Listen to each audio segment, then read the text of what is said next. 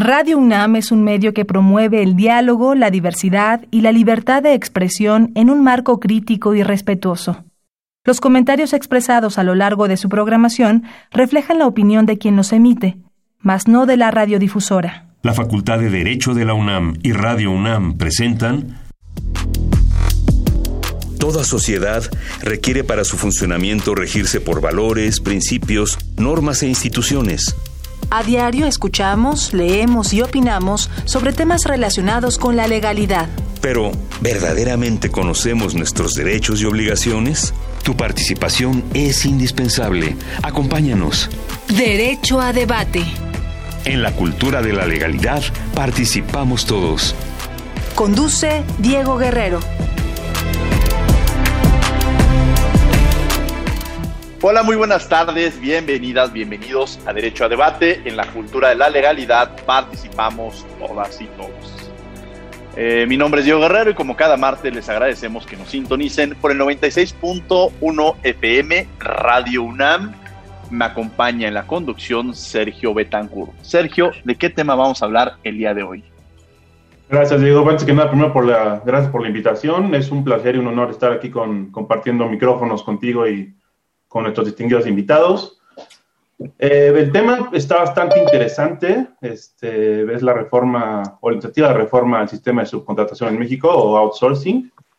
Y bueno, básicamente el outsourcing este, existe ya hace muchos años en México, se reguló a partir del 2012 en la Ley Federal del Trabajo y es un, una modalidad en la relación laboral mediante el cual eh, una persona denominada contratista eh, presta servicios a otra denominada contratante eh, a través de sus trabajadores, del primero.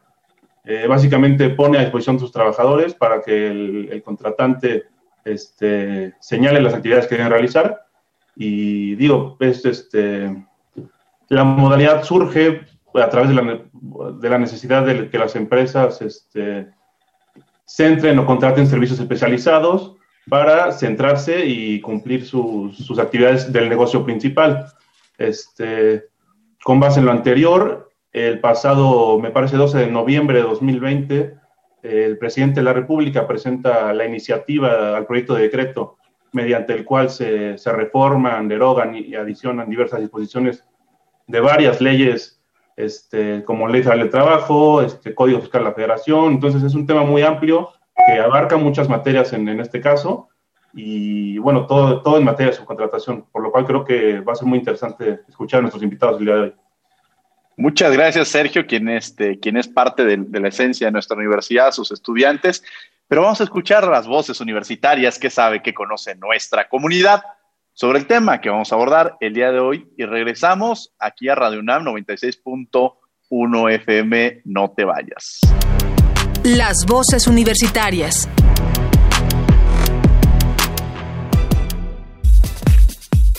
¿Estás a favor o en contra de la desaparición de la subcontratación y por qué?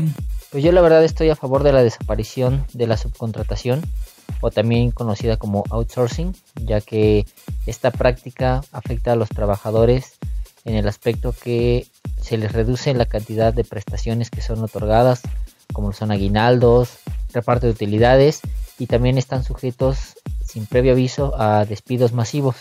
Otra de las causas es que las empresas que manejan el outsourcing son las que se benefician económicamente, ya que los convenios con las empresas, la mayor cantidad de dinero se queda en la empresa de outsourcing y no directamente en el trabajador.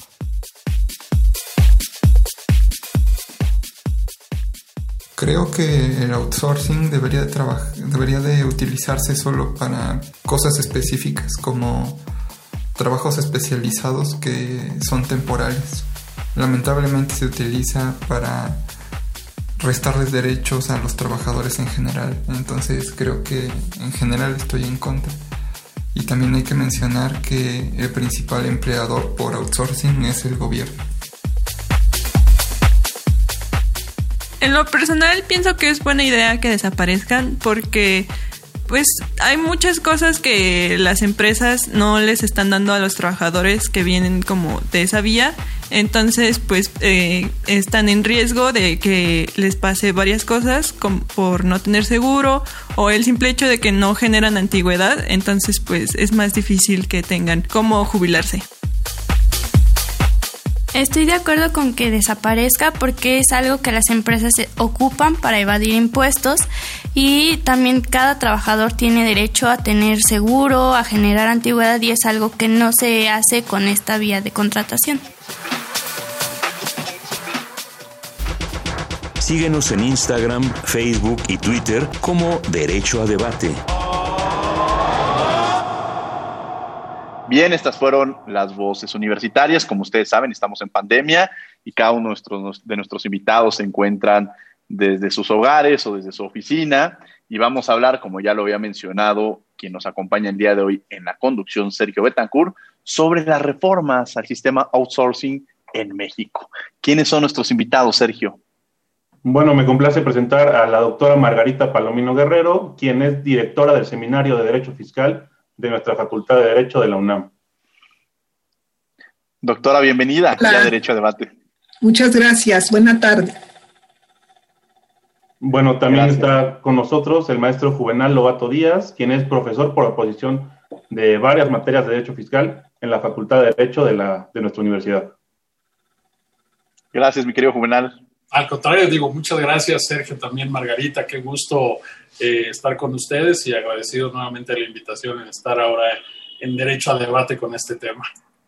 Gracias, gracias, gracias, gracias, mi querido Juvenal, que de hecho, ahorita que recuerdo en los promocionales que teníamos de la segunda temporada, retomábamos algo que, que tú habías dicho cuando nos llegamos a escuchar ahí en la radio en alguna otra ocasión que estuviste con nosotros. Y bueno, vamos a entrar de lleno al tema que tenemos el día de hoy sobre la Messi, que ya Sergio Betancourt nos dio una introducción sobre precisamente esta figura del sistema outsourcing.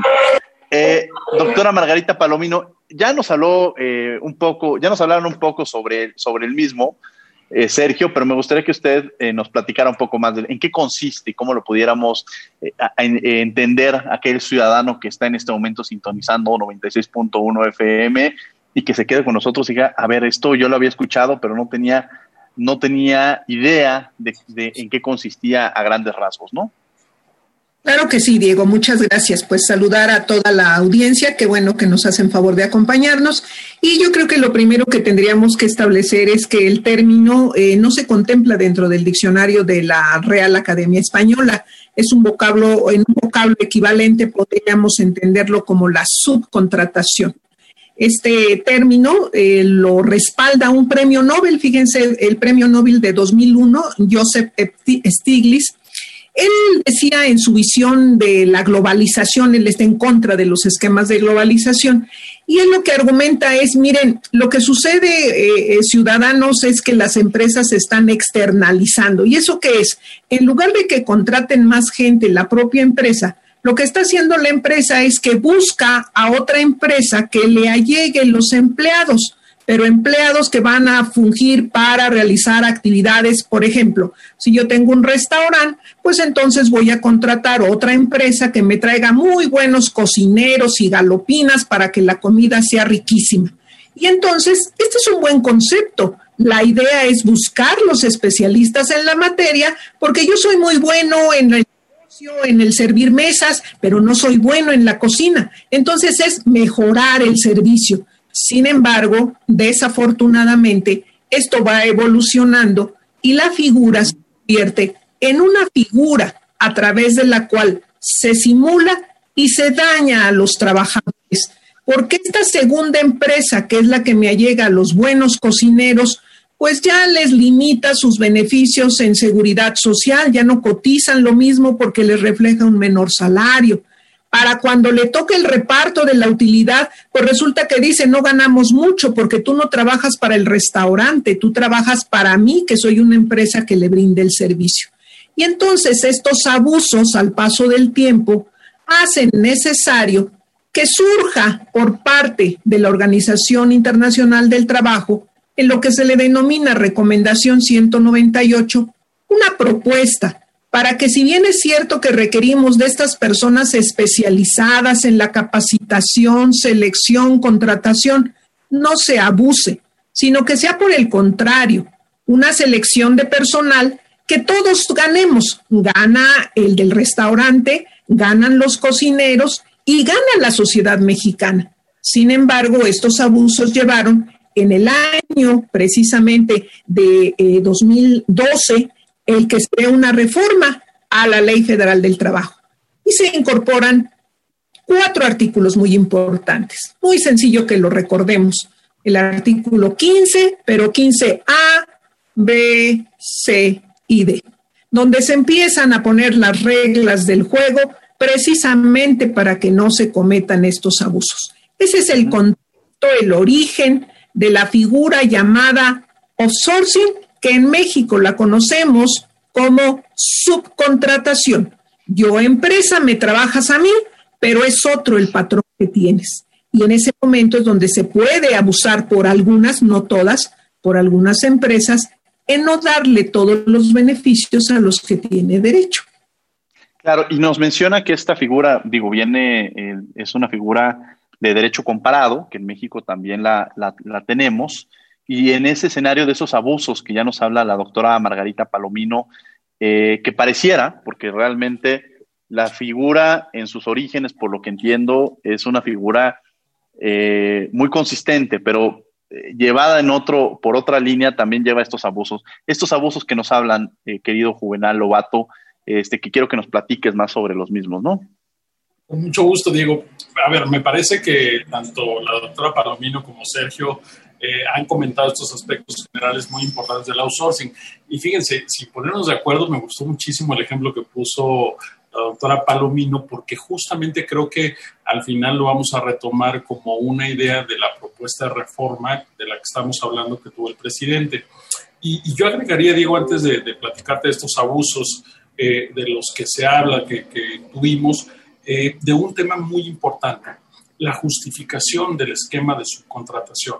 La justificación, además de lo que decía Sergio y Margarita, que tiene que ver con un tema de especialización. Esa es una de las razones fundamentales por las cuales eh, tiene de existencia esto. Yo agregaría otra, que es la flexibilidad. Y ahorita seguramente nos están escuchando muchos estudiantes de la universidad o gente que está apenas empezando en el mundo laboral y no me dejarán mentir que una de las cosas cuando empiezan a trabajar es justamente eh, la idea de permanencia que, que, no es segura cuando empieza uno a trabajar. Cuando uno sale de la carrera o está estudiando en la carrera, pensemos en temas jurídicos o en cualquier ámbito de otra carrera profesional, difícilmente justamente por esa falta de experiencia los empleadores se animan de alguna manera a dar un trabajo permanente. Entonces, esta flexibilidad que da de no permanencia al inicio del ejercicio eh, laboral de los estudiantes es otra de las razones que yo diría que tiene como justificación también el outsourcing. Y la flexibilización tiene que ver incluso hasta con los horarios. Es decir, como estás adquiriendo experiencia, puedes venir conmigo, no te contrato de manera formal como un trabajador, pero sí lo hago a través de una empresa que me provee de tus servicios para que tengas esta flexibilidad. Eh, un poco esa, esa otra razón es la que motiva mucho esto, tanto a nivel internacional como a nivel nacional. Pero como bien lo decía Margarita, eh, este Diego, y me parece muy importante, se llegó a abusar de esta figura. Es decir, fue tanto que decían, pues ahora cualquier eh, trabajador que yo necesite para no correr un riesgo laboral, un riesgo fiscal en cuanto al pago de las contribuciones que me genera tener a alguien en una relación formal de trabajo, pues lo hago o lo contrato de esta manera. Hay que ser muy claros y hay que ser ciertos. Por supuesto que se abusó de la figura. Eso creo que no, no está eh, en duda sobre la, incluso hacia el análisis que hace el presidente en su propuesta de iniciativa, pero en lo que creo que muchos no estamos de acuerdo, y aquí desde luego hablo solamente por mí, es en que esto no se puede generalizar. Yo ponía un, un ejemplo que después me lo corrigieron un poco, pero yo decía que es tanto como que uno tenga con una infección el dedo meñique y entonces decidas cortarte la mano porque tienes la infección del dedo meñique. Pues evidentemente la solución no es esa vas a procurar curar el dedo meñique, vas a procurar sanarlo en lugar de cortar la mano. Alguien me dijo que no fuera tan trágico y me dijeron que pusiera el ejemplo de la manzana podrida, ¿no? que en un árbol sale una manzana podrida y lo que vas a hacer no es, no es quitar el árbol, no es este, podar el árbol, vas a quitar la manzana y vas a procurar que todo lo que siga sea eh, de una manera, en este caso, legal. El outsourcing me parece que está en esas circunstancias, sí se abusó, sí se abusó de los trabajadores porque no se les pagaba lo que debía ser en una relación estrictamente laboral, se abusó para que las empresas no tuvieran un riesgo eh, de carácter empresarial en los temas fiscales y en los pagos de aportaciones de seguridad social y que en muchas ocasiones, ya sea por obligación o porque no les quedaba de otro, también los trabajadores aquí hay que decirlo también, era muy atractivo pensar que se les pagara una cantidad que no correspondiera o que no se reflejara para beneficios de seguridad social, pero que implicaba menos impuestos y muchos trabajadores también decidían aceptarlo, pero después veían la consecuencia cuando se jubilaban, que los pagos que les daban por su jubilación no correspondían con lo que recibían. Entonces, esa me parece que el diagnóstico no es, no es equivocado, es correcto, pero la forma Diego o la forma Sergio es en la que eh, hoy muchos, me incluyo, no estamos de acuerdo. Me parece que hoy, como se está planteando, se quiere cortar la mano, se quiere cortar el árbol cuando creo que se tiene que regular. Regulación sí, hay que decirlo así de claro, me parece que prohibición no. Pero bueno, eso será justamente lo que seguiremos comentando ahorita. Sergio Betancourt, que nos acompaña el día de hoy en la conducción. Gracias, Diego. Bueno, este, creo que ambos, ambos este, invitados han dado buenas este, explicaciones del origen y, y, de la reforma que me parece igual es necesaria. Sin embargo, como bien comenta el maestro Juvenal, este, la forma no sabemos si es la adecuada o si vaya a terminar en, un, en un, una tragedia. Y me gustaría preguntarles algo que tiene que ver más ya entrando a la iniciativa. Este, si pudieran comentar algo sobre el insourcing este, o esta llamada como eh, contratación dual corporativa o aquí en México, que creo que no está regulada en ley y esta iniciativa le está intentando regular o, o dando un, una idea sobre qué es el insourcing. Bueno, lo primero que tendríamos que señalar es que efectivamente el Ejecutivo en el mes de noviembre del año de 2020 presenta una iniciativa donde pretende que se reformen tanto la Ley Federal del Trabajo, la Ley del Impuesto al Valor Agregado, la Ley del Seguro Social, la Ley del Infonavit, la Ley del Impuesto sobre la Renta y, por supuesto, el Código Fiscal de la Federación, en donde lo que se busca es que, en principio, la Ley Federal del Trabajo establezca mecanismos a través de los cuales se van a eh, controlar los registros de esas empresas que van a dar los servicios. Se habla de un registro precisamente a nivel nacional en donde se sepa quiénes son los que van a brindar este servicio. Lo que no sabemos es si ellos directamente nos van a determinar quiénes lo van a hacer y bajo qué condiciones. Y la otra cuestión muy importante es que eh, a mí me parece que ahí es donde radica el problema y coincido plenamente con el, con el abogado eh, Juvenal Lobato. Eh, sentido de que la declaración por parte del Ejecutivo Federal fue vamos a derogar, no va a existir más la subcontratación, la figura del outsourcing. Y a mí me parece, y coincido plenamente, en que no podemos hablar de blanco y negro tenemos que hablar de claros oscuros. Si es cierto, la figura del outsourcing vino a resolver muchos problemas, pero también es cierto que se cometieron abusos. Pero por otra parte, tiene plenamente identificado el gobierno federal, ya sea a través del área fiscal o a través de la propia Secretaría del Trabajo, ¿Cuáles son esas empresas que han venido abusando y que no están reportando lo que corresponde al seguro social en cuanto a las prestaciones y beneficios para el trabajador? Entonces, hacer una afirmación donde decimos que desaparezca toda la figura del outsourcing o subcontratación, me parece que no es lo correcto porque eh, debemos de recordar que inclusive el propio gobierno federal tiene contratados muchos de sus servicios externos a través precisamente de subcontratación o la figura del outsourcing.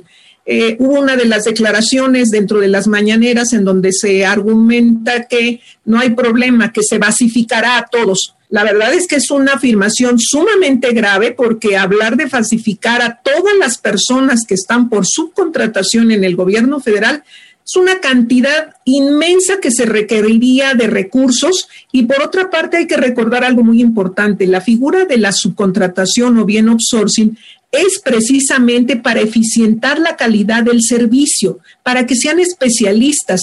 Entonces, basta referir que, por ejemplo, para servicios de limpieza, muchas de las empresas contratan a estas, a estas empresas especialistas capacitan al personal para que de manera rápida y eficiente puedan realizar su trabajo entre otros muchos el metro. Nosotros gozamos de un metro, de un transporte público de primer nivel, comparado con muchos de otras partes del mundo. Y eso gracias a que la limpieza la mecánica que se maneja verdaderamente es eh, impresionante en el caso del metro. Entonces, no es malo todo, también ha habido abusos, pero coincido con, con el maestro Juvenal. Se necesita regular específicamente para evitar que se caigan estas figuras. Y derivar el outsourcing se ha hablado de muchas otras, pero sin embargo yo creo, y esa sería mi postura, creo que primero tenemos que regular lo que ya tenemos, establecer los mecanismos a través de los cuales vamos a controlar a través de un marco normativo claro y no implementar otras figuras que todavía no están reguladas a nivel internacional y mucho menos en México. La outsourcing es un problema, o más bien, es una situación, una problemas no solamente en México, a nivel internacional. Y quiero referirles que ha sido inclusive objeto de discusión en el foro de Davos, en el foro económico mundial. O sea, no es cosa sencilla. Entonces, pretender que en México, digamos, desaparece, coincido con el ejemplo, es, es radical el ejemplo del maestro Pato, pero creo que es muy claro. Si tengo enfermo un dedo, córtale la mano. O otros dirían, pues prívale de la vida al sujeto y con eso resolvemos el problema no, yo creo que no, yo creo que no. El ejemplo es muy claro y creo que debemos de ceñirnos a una buena regulación. Tenemos muchas figuras, muchos investigadores, entes pensantes, todos los sectores que pueden participar para nutrir y formalizar todas estas operaciones que lejos de perjudicar a los trabajadores, todos conjuntamente llevemos a cabo la implementación para el desarrollo económico de nuestro país. Ahorita me gustaría que nos platicara de estas otras figuras que mencionaba que también existían por un lado, pero me gustaría ir con Juvenal, ya también nos puso el, costo que pudiera ser el, para el gobierno en un momento determinado, esta posibilidad de basificarlos, que sería extremo, también la, la posibilidad de perder esta, el servicio de calidad que estamos recibiendo, como en el caso del metro. Yéndonos a este, a este escenario para que veamos la magnitud de lo que representa ¿Qué otras condiciones o qué otras posibilidades, incluso en el sector empresarial, con el que también tú colaboras mucho, Juvenal, eh, ¿qué, qué, cuáles serían los costos delicados que tendríamos que visualizar como sociedad en caso de que en un momento determinado un gobierno decidiera desaparecer la figura del outsourcing? Creo, Diego, que el, en el punto de lo que significa esta reforma. Y lo voy a contestar con tres puntos que me parecen que son los que pueden abarcar, incluyendo lo que refería Sergio eh, un poco en su pregunta referente al insourcing, que me parece que es un, un, nivel, digamos, un poco más elevado justamente de la figura que estamos comentando. Pero tú decías algo, Diego, al inicio, que decías, eh, incluso ahorita nos pueden estar escuchando eh, personas que lo están viviendo, personas que les interesa, yo diría, lo están viviendo. podemos ahorita encontrarnos incluso seguramente en el auditorio de Radio UNAM gente, estudiantes, como lo decía, o trabajadores que pues, por alguna razón nos están escuchando y dirán, a ver, todo el mundo hace esta laraca, los empresarios, es un tema alejado para mí y no, es un tema que puede ser muy cercano. Ya uno de los ejemplos los puso Margarita con estos servicios de carácter especializado. Yo ponía el otro ejemplo de los estudiantes que inician su vida laboral y que requieren de cierta flexibilización, y es cuando se justifica esto. Pero el segundo, el, bueno, el primer punto que quiero referir de estos tres a propósito de tu pregunta es, eh, no es una actividad ilegal. Eso yo me parece que es una de las cosas más importantes que debemos señalar. Si esta reforma se aprueba, sí será una actividad ilegal, sin duda. Pero hoy como está regulado y como lo decía Margarita, incluso a nivel internacional está reconocido. ¿Por qué? Por estas razones que comentamos de especialización. Eh, pensemos, lo refería ella con los servicios de limpieza. Es un servicio que a lo mejor yo como despacho de abogados o la propia, eh, las propias universidades o los, los sectores públicos eh, requieren de ese servicio, que es tan especializado que dicen, no, yo me voy a preocupar por realizar el objeto social que persigo, no por un tema de limpieza, no por un tema de seguridad, máxime que tengo estas personas. Eso no significa que yo no los quiera tener de trabajadores.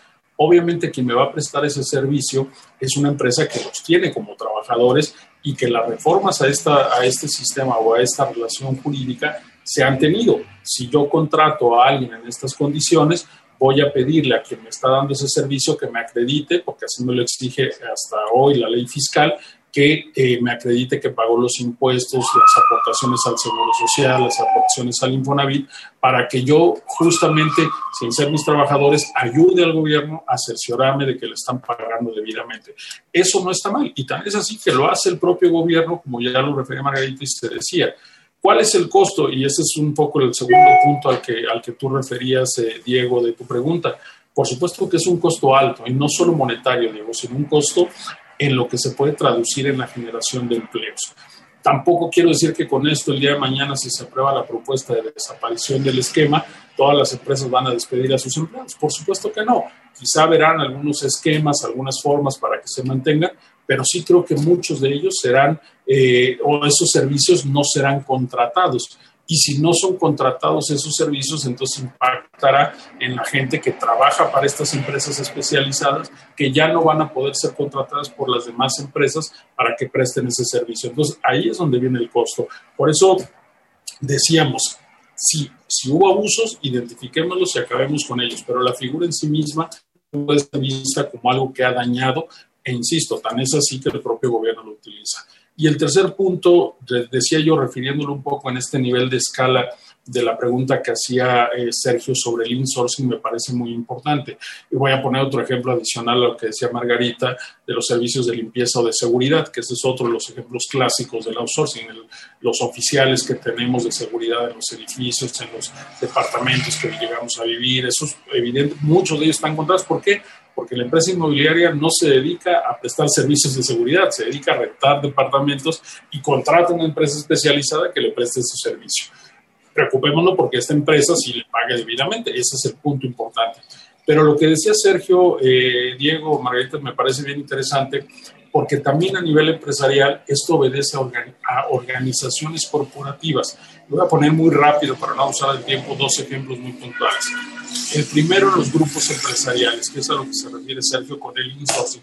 Cuando decimos insourcing, estamos hablando que un grupo empresarial decide tener una empresa que es la que agrupa a los empleados, que le presta servicios a todas las demás empresas. Esto no está mal, los empleados siguen siendo trabajadores de estas empresas. El punto está en qué condiciones prestan este servicio. Y alguna vez alguien me decía, pensemos justamente en todas estas empresas de un grupo empresarial que dicen, oye, yo requiero servicios contables o jurídicos, pero yo no voy a contratar un abogado o un contador por cada empresa que tengo. En mi grupo empresarial voy a tener una empresa que se dedica a proveerme de esos servicios y ese mismo contador, ese mismo abogado me va a prestar servicios para todas las empresas. Esto no tiene nada de ilegal, no tiene nada de malo a ese abogado, a ese contador le van a pagar las utilidades, le van a pagar que genere esta empresa, las prestaciones laborales que se den. Entonces, ahí es donde me parece que el gobierno tiene que distinguir y por eso la insistencia de cómo está o cómo se pretende regular. Y el otro ejemplo, les decía, es hasta, y me gusta ponerlo, digo, yo sé que lo puedo personalizar mucho, pero son las empresas de logística. Y me gusta mucho decirlo porque ahí hablamos de empleo temporal o parcial. La reforma, y aquí es una de las cosas bien importantes, dice que se prohíbe la subcontratación de personal cuando se trate de actividades del mismo objeto social de la empresa. El ejemplo que me gusta poner, les decía, son las empresas de logística, las empresas de mensajería y paquetería.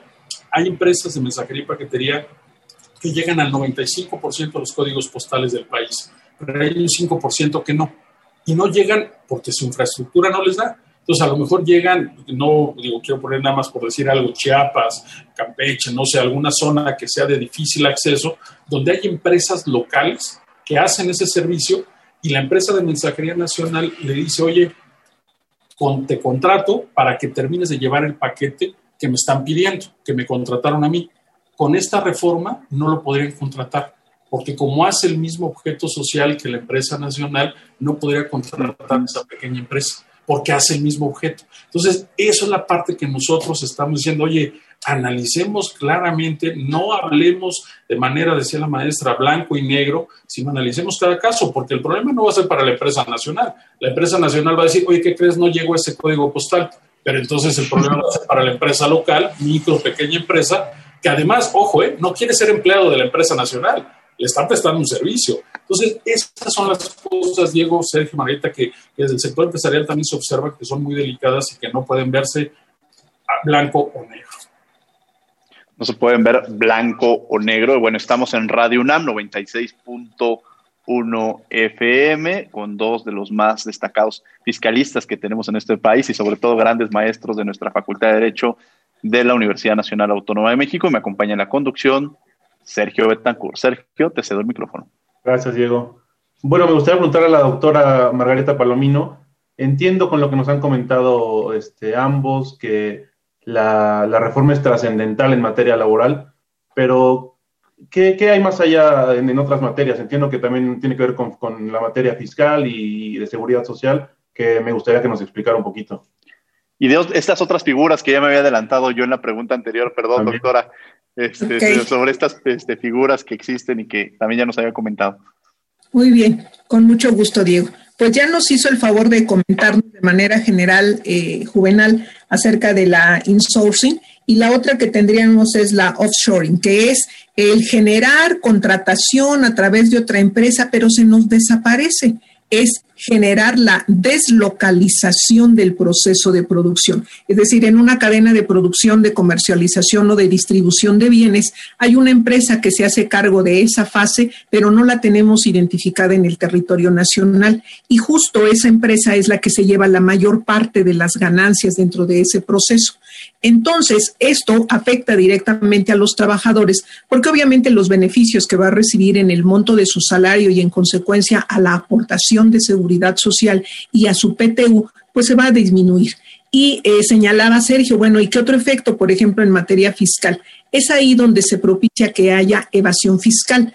¿Por qué? Porque yo digo que estoy contratando una empresa que se dedica a cierta fase de esa comercialización, sobre todo en materia de nuevas tecnologías.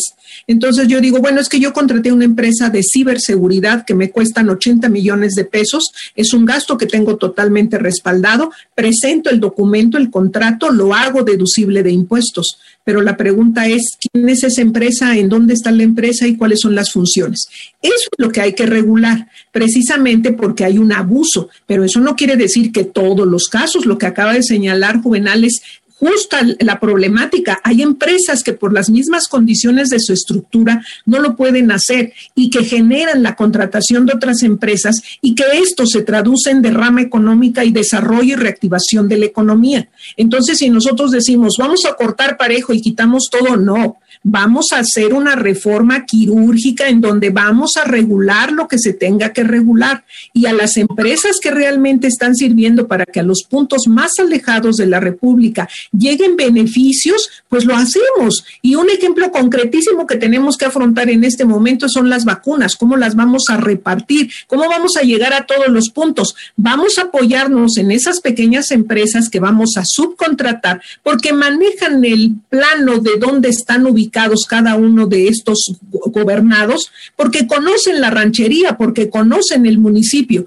Y eso una gran empresa, pues a lo mejor no lo puede identificar. Y es tan simple como que a través, por ejemplo, del Google Maps o de los sistemas de nuevas tecnologías, no los ubican porque son pequeñas comunidades. Entonces se requiere de esas pequeñas empresas que saben exactamente a qué hora se puede transitar, por dónde se puede transitar, para que de manera directa lleguen desde alimentos hasta condiciones tan indispensables y necesarias como medicamentos. Entonces, tomar una medida en donde de pronto se diga desaparece es, perdón, pero es la realidad, es desconocer la realidad del país. Esa es una. Y dos, es afectar que después se van a dar cuenta y van a corregir, pero no se trata de dañar y afectar a los gobernados, se trata de tener una discusión de altura, de diálogo, de reflexión, no es imponer, es simple y sencillamente generar la mejor propuesta que beneficie a la sociedad y que genere el desarrollo, porque no podemos aislarnos de un mundo globalizado.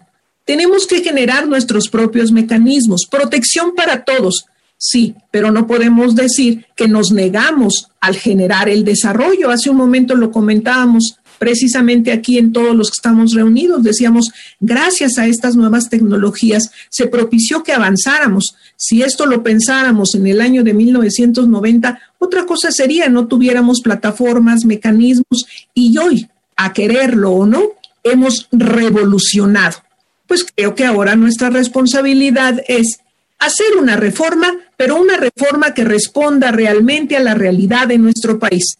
No salir del esquema de globalización, porque estamos inmersos en él, pero sí proteger a los trabajadores. Eso es fundamental. No dañar al erario público, porque requiere de ingresos para poder satisfacer necesidades de la sociedad, pero hagámoslo con cuidado. No se vale que a estas alturas estemos haciendo reformas con ensayo y error. Tenemos que hacer una discusión que plantee pros y contras y que el eje base para la toma de decisiones sea la protección de la sociedad y el principio de legalidad. Son pilares fundamentales en un Estado de Derecho. Esos pilares de los que ya menciona la doctora Margarita Palomino, que precisamente deben mantenerse y son los que le dan sustento a este y muchas otras figuras e instituciones. Sergio Betancourt, que me acompaña el día de hoy en la conducción, para que sigamos y además quien es quien siempre nos comparte y le agradezco. Ustedes son sus padrinos aquí en radio, tanto la doctora Margarita Palomino como el maestro Juvenal Lobato, pero es un, gusto que estés con nosotros. Y además un, joven inquieto eh, que, le gusta, que le gusta mucho la materia y cuando, debo decirlo aquí en los micrófonos, cuando yo les hacía la propuesta de este tema, muchas voces nos llevaron a Sergio, que era un apasionado del tema y que seguramente el día de mañana estará del otro lado como invitado. Sergio Betancourt. Gracias, Diego. Sí, de hecho, ambos fueron mis profesores en la carrera, entonces Estoy muy orgulloso de estar compartiendo micrófonos con ambos. Y nosotros.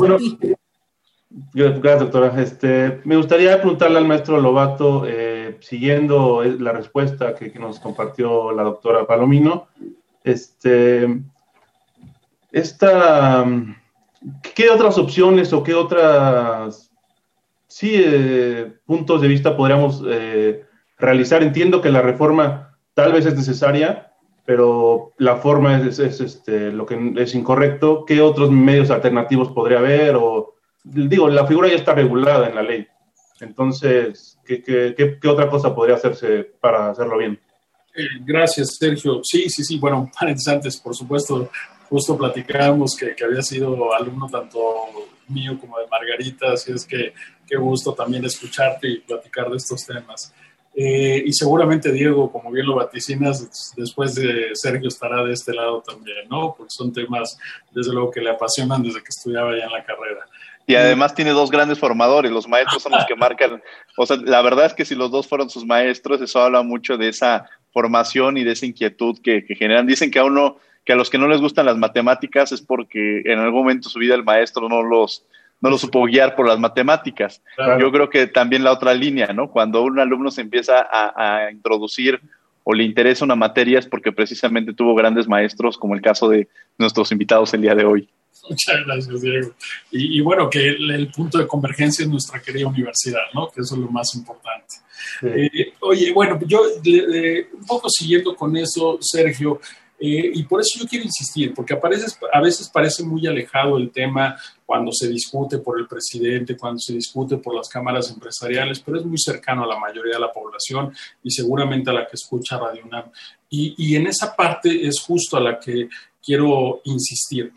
Eh, ¿Qué otras opciones hay? Yo pienso, pero sé que esta quizá no vaya a ser la que tome el gobierno, que debe acabar con los pillos, con los malos, con los que saben perfectamente quiénes cometen estas prácticas ilegales, quiénes cometen estas prácticas que disfrazan a los trabajadores como socios de una sociedad cooperativa, quiénes son los, empleadores o las empresas, eh, ni siquiera empresas, con estos grupos delictivos que los contratan a través de un sindicato, que les quieren pagar sus salarios a través de un sindicato. El gobierno los tiene bien detectados, pero lamentablemente como en otras decisiones de este gobierno no han terminado lamentablemente por, tomar esas riendas y acabar con esas prácticas.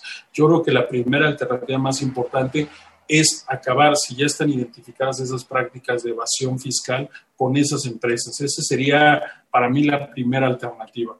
Porque hay que decirlo también, hay que ser muy claros. La propuesta seguramente avanzará. La propuesta, saben ustedes que el presidente de la República tiene mayoría en ambas cámaras seguramente trascenderá, pero me parece que entonces, si es que va a pasar, procuremos, eh, si ya decidimos no ejercer esas facultades penales que tiene la Procuraduría Fiscal o las autoridades fiscales para auditar, para verificar a estos malosos, a estos pillos que verdaderamente abusan de los trabajadores y no les pagan lo que les deberían pagar por la consecuencia de verlos afectados en sus prestaciones de seguridad social, pues bueno, vamos a ver qué se puede negociar para decir que entonces aquellas actividades como los ejemplos que yo describía, pues que entonces queden exceptuados. Y por lo tanto, no solo eso, piensen también en la construcción.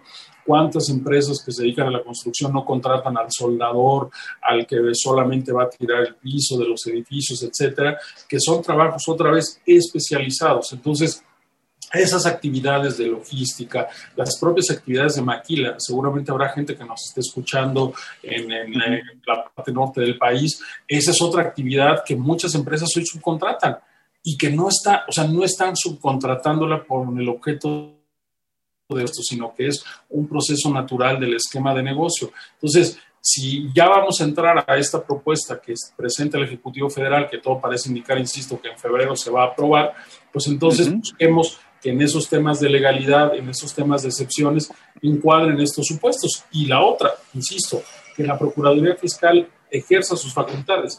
Hay que decirlo también, una de las propuestas de esta reforma es hacer a esta prestación de servicios simulada eh, o que se disfrace de su contratación de personal o de suministro de personal, que sea un delito que amerite prisión preventiva oficiosa.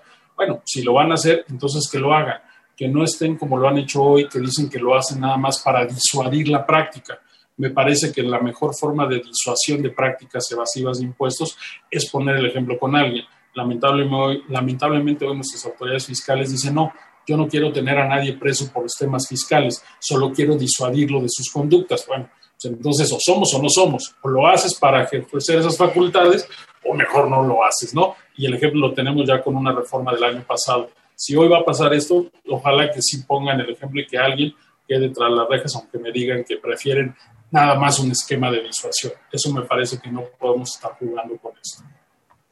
Siguiendo esa línea, doctora Margarita Palomino, antes de irnos al corte, me gustaría que, este, porque se me hace muy, muy interesante esta, esta reflexión en torno a esta, a esta reforma que para febrero ya la tendríamos este, probablemente, más bien ya como una de las reformas más importantes, me parece, de este año, ¿no? Sí, efectivamente, se ha señalado un punto trascendental por Juvenal, en donde precisamente la reforma a Código Fiscal de la Federación eh, integra el, dentro de los rubros de defraudación fiscal calificada el precisamente llevar a cabo la contratación sin que se cuente con la autorización de la Secretaría del Trabajo y además se contempla responsabilidad solidaria en el no cumplimiento de la obligación. Esto es muy preocupante porque vamos a suponer que una persona contrata o subcontrata a una empresa para cuestiones de logística o para implementar simple y sencillamente programas de cómputo porque él no lo sabe hacer y de pronto si no cumple con estos requisitos que no nos quedan todavía claros, entonces podría encuadrar en el delito de defraudación fiscal calificada, lo cual es privación de la libertad y además algo trascendental implicaría inclusive que le puedan aplicar la ley de extinción de dominio. Entonces, de una pequeña fisura que se presente en nuestra legislación se puede convertir en un problema estructural que dañe y frene precisamente el desarrollo de la empresa, porque precisamente lo que busca la subcontratación es tú dedícate a lo que sabes, contrata otra empresa que te va a ayudar en lo que no sabes, no tienes experiencia, pero nosotros lo vamos a hacer acude el empresario y resulta que se encuentra con que ya está en una bola de nieve donde además de que hay unas multas de carácter penal e inclusive se presupone que todos los bienes que tiene son productos precisamente de recursos de procedencia ilícita. Entonces es muy grave y además lo que decía el, eh, maestro juvenal es muy cierto. Cuando la autoridad dice, bueno, es que nada más lo pongo, pero este no lo voy a aplicar. Bueno, si es en la ley, lo tienes que aplicar porque incurres en responsabilidad. Pero además hay otra cuestión, ¿en qué casos lo vas a aplicar y en qué porque entonces el grado de falta de certeza jurídica que vamos a tener los, los gobernados es mayor. Pero además no solamente me preocupa que ya es muy grande en el caso de los mexicanos, sino los inversionistas extranjeros que dicen, bueno, a ver, si no tienen sus reglas claras, si esto queda a criterio de la autoridad, bajo qué condiciones pues esto me pone en riesgo mi capital y el inversionista no viene a invertir para poner en riesgo sus recursos, viene para beneficiarse, obtener riqueza, también dejar riqueza al país. Entonces las, las reglas del juego tienen que ser sumamente claras. Y esto es precisamente lo que contempla la reforma muchos dobleces, muchas eh, fisuras que no nos aclara cómo va a ser. Nos dice se va a derogar algunas disposiciones de la ley del Seguro Social para que ya no se puedan establecer criterios de la clave patronal. Bueno, y entonces entonces, quiere decir que yo como empresa solamente voy a prestar un tipo de servicio. Si yo como empresa que subcontrato tengo siete, ocho o veinte líneas que para eso me especializo, porque tú me estás pagando, pero me estás pagando para no tener que cruzar por la curva de la experiencia, sino yo ya lo conozco, soy experto, te vengo a decir cómo se hacen las cosas. Y resulta que por contratar a ese experto me van a decir que incurro en un delito y que me van a privar de la libertad. Entonces, creo que eso, lejos de fomentar a los inversionistas, a los emprendedores, inhibe la inversión. Entonces, sí debemos de ser muy, muy cuidadosos y a lo mejor podrían decirnos, es que estás, eres un extremista. No, es la realidad. Ese es el vacío que tiene la ley y hasta esos límites podría llegar el abuso de la autoridad. No, no decimos que lo haga, pero puede llegar. ¿Para qué ponernos en riesgo? Mejor pongamos las cosas claras nada mejor que una disposición que permita al gobernado saber exactamente qué es lo que tiene que hacer y cuándo lo tiene que hacer. ¿Qué es lo que tiene que hacer y cuándo lo tiene que hacer? Estás en Radio UNAM 96.1 FM. Vamos a descubriendo tus derechos y regresamos a la última y nos vamos aquí en Derecho a Debate 96.1 FM. Descubriendo tus derechos. Derecho a la seguridad social para parejas del mismo sexo. El derecho a la seguridad social a favor del trabajador suele incluir a los familiares cercanos, entre los cuales están los parientes por afinidad, lo que incluye a la persona que funge como cónyuge o concubina. Si las normas condicionan los beneficios solo para parejas heterosexuales, se está violando el derecho a la igualdad y no discriminación, a la familia y a la seguridad social. Por tanto, las parejas del mismo sexo tienen derecho a la seguridad social aun cuando no hayan contraído matrimonio. Escuchas Derecho a Debate. La última y nos vamos. Estos fueron Descubriendo tus Derechos. Estás en Radio UNAM 96.1 FM. Y bueno, estamos en la última y nos vamos. Estamos hablando precisamente sobre esta figura de las reformas al sistema de outsourcing en México. Y bueno, empezaríamos en esta última y nos vamos con la doctora Margarita Palomino. Bueno, pues en esta última y nos vamos, mi querido Diego, gracias Sergio, gracias maestro Juvenal Lobato, eh, querido amigo y colega. Pues yo agradezco mucho el espacio y yo quisiera dejar dos puntos muy importantes que creo que valen la pena. Primero, el hecho de que esta reforma no es eh, satanizarla, no es mala, es necesaria. Necesitamos aclarar la regulación, pero tampoco podemos ser radicales. Que se elimine el outsourcing, esto no es posible. En la dinámica del desarrollo económico no nos lo permiten las condiciones en donde estamos operando. No me refiero a nivel nacional, sino a nivel internacional. ¿Qué es lo que tenemos que hacer? Mejorar nuestra regulación, siempre buscando que todos podamos ganar, el ganar, ganar. Ganar la empresa, ganar el Estado con una buena recaudación y ganar los trabajadores, porque en esa misma medida vamos a obtener mayores condiciones de calidad de todos los gobernados, de nuestra sociedad. Y por otra parte, el establecer que no debemos de vernos como malos y buenos, tú estás en contra y entonces como no coincides conmigo, pues estás en contra de mí. No, se trata de generar sinergias que esto permita que tengamos una, una regulación de vanguardia, porque además debemos de tener presente que esto va a servir como parámetro para muchos otros esquemas. Ya nos los decía Sergio, es que tenemos algunas otras figuras que si bien en México todavía no están operando, como la insourcing o la offshoring, pues también necesitamos empezar a trabajar. Entonces, si no tenemos regulación adecuada con esta figura, que es lo básico, pues menos aún podemos pensar en construir eh, figuras más elaboradas para eh, trabajar y generar desarrollo, pero en nuevas tecnologías. Entonces, vayámonos paso a pasito. Esa sería la última y nos vamos. No nos deguemos, aceptemos que hay posturas mejores que la nuestra y a lo mejor también los demás que acepten que podemos tener razón en alguno de los puntos, porque aquí el beneficio es la experiencia de ambas partes, es lo que va a generar el contenido de una norma que realmente regule nuestras necesidades. Muchas gracias. Al contrario, muchas gracias a la doctora Margarita Palomino Guerrero. Maestro Juvenal Lobato Díaz, la última y nos vamos. Muchas gracias, mi querido Diego. O como, como suele decirse en el largo, la penúltima, ¿no? La penúltima. La última nunca sabemos cuál va a ser. Muchas gracias, Diego. Sergio, un gusto eh, haber estado con ustedes de nueva cuenta en este programa de Derecho a Debate. Feliz de estar en mi casa, en la universidad, en la Facultad de Derecho. Y, afortunadamente las voces que tenemos en la universidad se escuchan en otros sectores, se escuchan en, el país, en, distintas propuestas, y este es un ejemplo. Yo les diría muy puntual cuatro cosas para terminar. Primero, estamos hablando de un eh, un tema que abarca 4.6 millones de trabajos en México. No estamos hablando de cualquier cosa. 4.6 millones de personas están contratadas a través de este esquema. Me parece que no es cosa menor. Y no por el hecho de que se pretenda reforma como esta, significa que esas 4.6 millones de personas van a pasar a ser trabajadores, del, eh, a ser trabajadores directos de las empresas para las cuales prestan sus servicios y esto me parece que es un dato que no debemos perder de vista. Y de la mano con esto, eh, pues lo que nos enseñan en la facultad es muy diferente hablar de un contrato de prestación de servicios a hablar de una relación laboral. Eso me parece que debemos tenerlo muy claro y ahora que venga la discusión en el Congreso, parece que los diputados deben tenerlo claro. Eh, dos, eh, Prohibición no, ya lo decía Margarita, me parece que estamos en eso de acuerdo y aunque suene eslogan, pero regulación sí. Eh, regulemos de la manera más adecuada y me parece que la justificación para regular de esta forma es la especialización de la que ya hablamos a profundidad en el programa, en los trabajos especializados y la flexibilización para el mercado laboral. Yo creo que esas cosas son, o estos dos aspectos son los que nos pueden llevar a eso.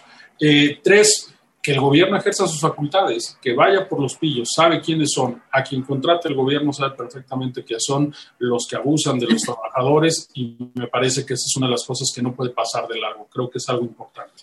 Y cuatro, finalmente, para terminar, vamos, sabemos que esto va a pasar, eh, más allá de la discusión que, tiene, que va a tener el Congreso, es algo que el presidente menciona un día sí y otro también. Bueno, un día sí y el otro los órganos constitucionales autónomos y luego otra vez el outsourcing, y luego otra vez los constitucionales, pero bueno, eh, eh, eh, sabemos que va a pasar, es un tema que trae el presidente y el Congreso de, la Unión, pero entonces busquemos que a lo mejor estos casos que estamos poniendo como ejemplo queden claramente exceptuados en la regulación que hay estas excepciones y yo creo que con eso eh, dentro de todo podemos abonar a esta discusión y aportar para que también no se piense que nada más es un tema de necesidad de uno u otro eh, factor de negociación, sino que al contrario es un tema de querer aportar y que desde luego se acabe con las malas prácticas que abusan de los derechos de los trabajadores. Mi querido maestro Juvenal Lobato Díaz por haber estado con nosotros. Quería doctora Margarita Palomino, muchas gracias.